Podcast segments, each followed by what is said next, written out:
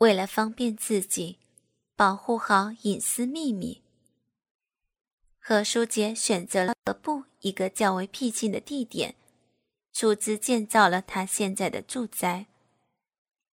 住宅的建造工作按保密原则建造完成，特别是地下室的工程，是用极保密的方式分批进行施工、装修的。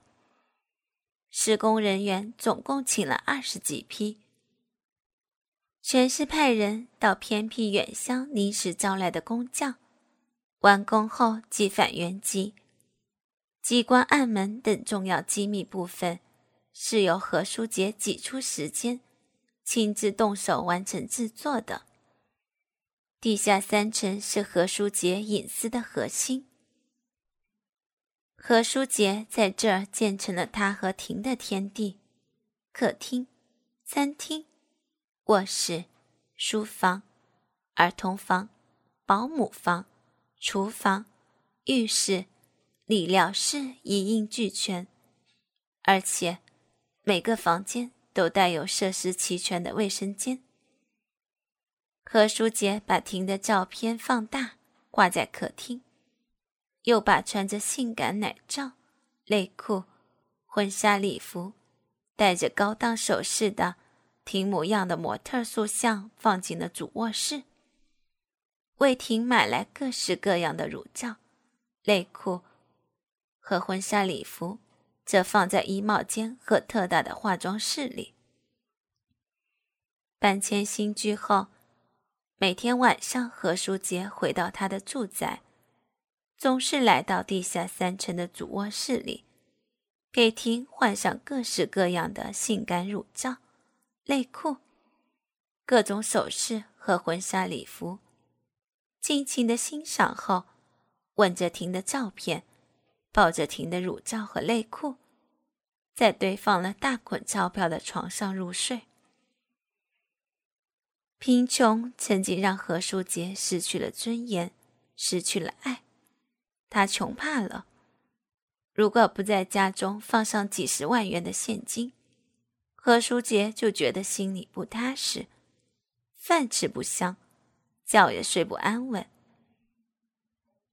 时间过得飞快。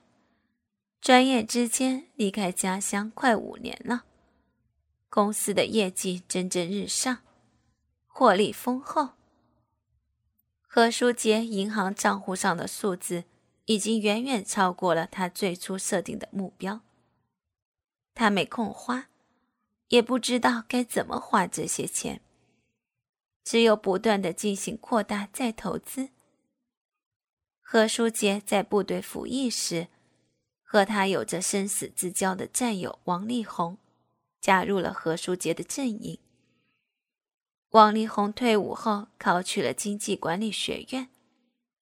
大学本科毕业后，他一直没有找到能充分发挥其才能的工作。何书杰得知情况后，立即邀请他加盟自己的祥兴实业集团公司。王力宏才华横溢，聪明过人。来公司后，很快就熟悉了全部业务。仅仅半年时间，他就通过公平竞争，坐到了何书杰副手的位置上来。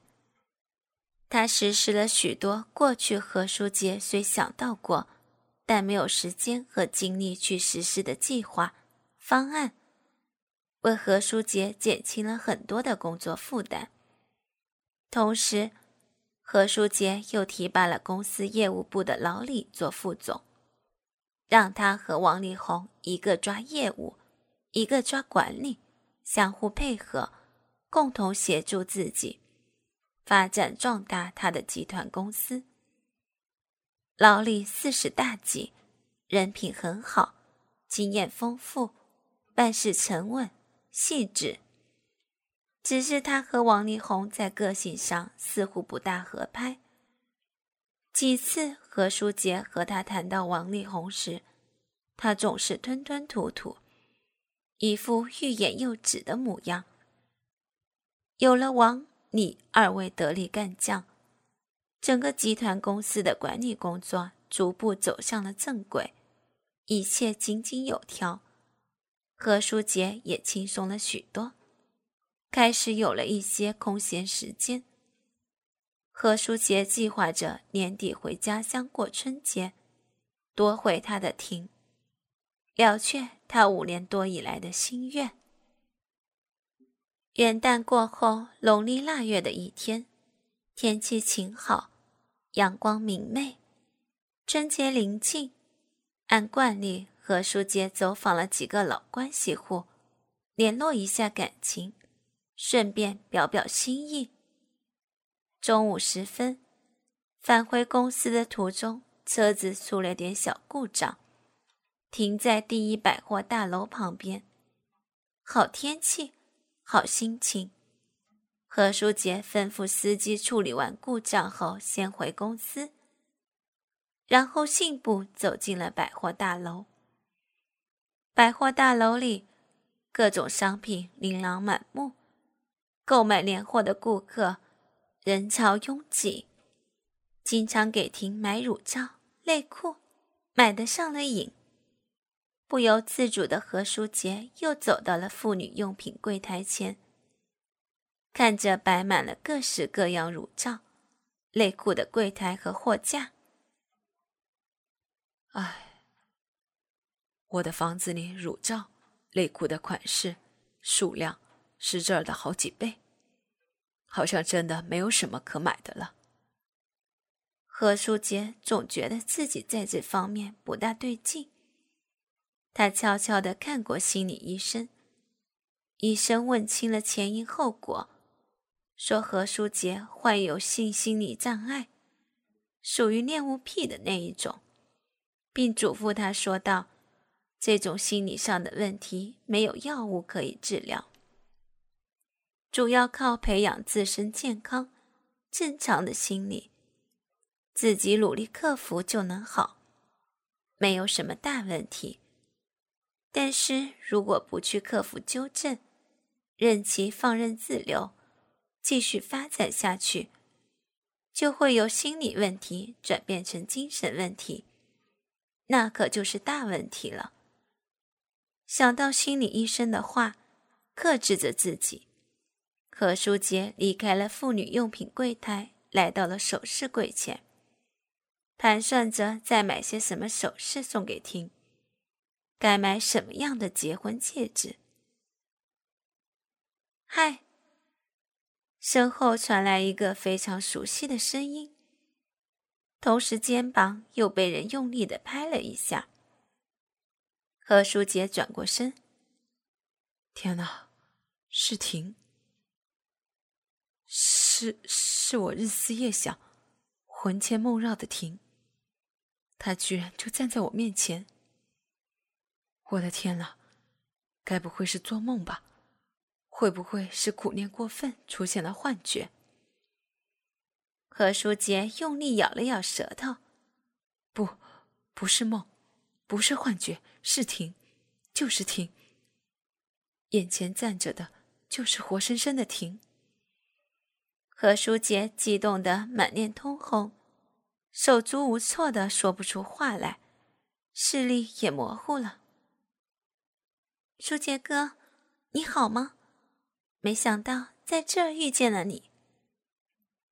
耳边传来婷的话音，何书杰定一定神，揉了揉眼睛，他仔细打量着面前的婷，白了，胖了，浑身上下流露出少妇的风韵，有些妆容艳抹，珠光宝气。衣着时髦又有点妖艳。公共场所大庭广众，何书杰竭力克制住了就要猛扑上去，紧紧拥吻婷的强烈欲望。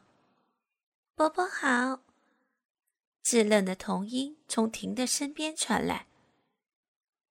何书杰因为全神贯注的看着婷，倒没注意到。婷手里拉着一个三四岁的小男孩。是你的儿子？何书杰问道。是。婷欲言又止。商场殿堂内说话不方便，也到了午餐时间。何书杰领着婷母子俩来到百货大楼对面的一个大酒店，在一个环境优雅的包间里坐了下来，点了丰盛的菜肴。何书杰平时很少喝酒，酒量也很小，可今天他太激动了，就让服务员上了一瓶优质的红酒。哎，别太浪费了。挺吃惊的，阻止着何书杰：“这要花多少钱？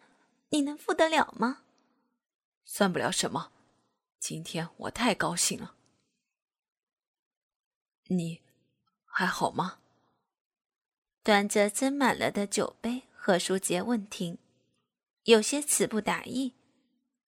将近五年了，千言万语堆积在心中，一时不知道。该从哪儿说起？你看看我的儿子。听说着，把小男孩推到何书杰的面前。哼，那傻子能生出什么样的儿子？何书杰一边在心里说着泛着醋劲儿的话，一边漫不经心的打量着小男孩。咦？这张可爱的小脸蛋怎么这么熟悉？我在哪儿见过他？边嘀咕，边用他那侦探兵思维敏捷的头脑高速的回想着。哦，想起来了，是我儿时的照片。这孩子的脸怎么和我小的时候一模一样？舒杰哥，你仔细看好了啊，这可是我们的儿子。婷拉着何书杰的手说：“那一夜，你还记得吗？”何书杰傻愣愣的听着婷的话，呆呆的看着那张小脸。顷刻间，全身的血液都涌上了他的头部。何书杰把杯中的酒一饮而尽，扔掉酒杯，从椅子上跳了起来。啊！儿子，儿子，我有儿子了！何书杰跪在地上，朝着家乡的方向，猛劲的磕了三个响头。爹，娘，你们有孙子了，主上有香火了！迅速的从地上爬了起来。何书杰把他的儿子紧紧抱在怀里，左亲右亲，左看右看。然后举了起来，上下抛接。孩子被何书杰鲁莽的举动吓坏了，踢着两只小脚，哭喊起妈妈起来。看你，吓着孩子了。婷从何书杰手中接过儿子，一边嗔怪着，一边哄着儿子：“别怕，别怕，别哭了，他是你爸爸，快叫爸爸。”快叫爸爸呀！爸爸。儿子咧着小嘴，带着哭腔喊何书杰：“哎，我的乖儿子！”第一次听见儿子叫他爸爸，何书杰开心的满面红光，美得如同上了天堂。他抓起桌上的酒瓶，一口气喝掉了一大半。接着就手忙脚乱的翻遍了全身的衣服口袋，最后，何书杰从包里拿出了大概七八千块钱的全部现金，放在了儿子的小手上。儿子，爸爸今天没有准备，这给你，就当做见面礼吧。婷以极快的速度抓走了钱，放进了他随身携带的大拎包里。拉上拉链，给了你儿子这么多钱，待会儿还能付饭钱吗？没关系，我可以用公司的信用卡付账。何书杰回答婷的问话时，一手摸着儿子的头，另一只手搂着婷的肩膀。看你一身鲜亮的衣装，好像混得还可以，在哪家大公司打工？哦，还好。何书杰答道。何书杰急于想知道婷的情况，转而问婷：“你怎么样？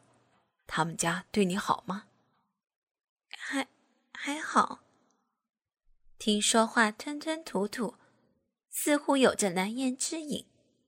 何书杰越发着急，就问他：“我们的儿子，他们没有怀疑，没看出来？”“哪能呢？那傻子。”傻成那样还能看出来什么？倒是那老东西鬼精鬼精的很。婷低着头回答着何书杰，说话时脸上的表情很不自然。那他为难你了？何书杰因着急而变得有些口吃。哪能呢？婷显得有些急促的答道：“他那傻犊苗子。”傻的只会张嘴吃饭，还能生出儿子？那老东西心里清清楚楚，他在装糊涂，他是要他们家的香火呢。这这，何书杰一时不知道该说什么好。你以为那老东西是给他的傻犊儿子娶媳妇吗？他是为自己娶小老婆。听抬起头来，眼圈红红的，对着惊讶的何书杰说：“过门的头一个月，大家都相安无事。我也发现我有了你的孩子。第二个月的一天晚上，不知道那个老东西在我的碗里下了什么。